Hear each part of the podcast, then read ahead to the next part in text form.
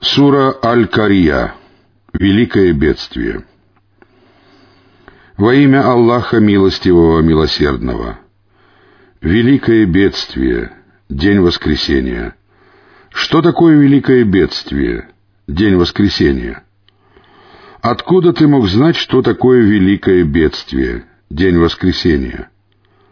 В тот день люди будут подобны рассеянным мотылькам — а горы будут подобны расчесанной шерсти. Тогда тот, чья чаша весов окажется тяжелой, обретет приятную жизнь.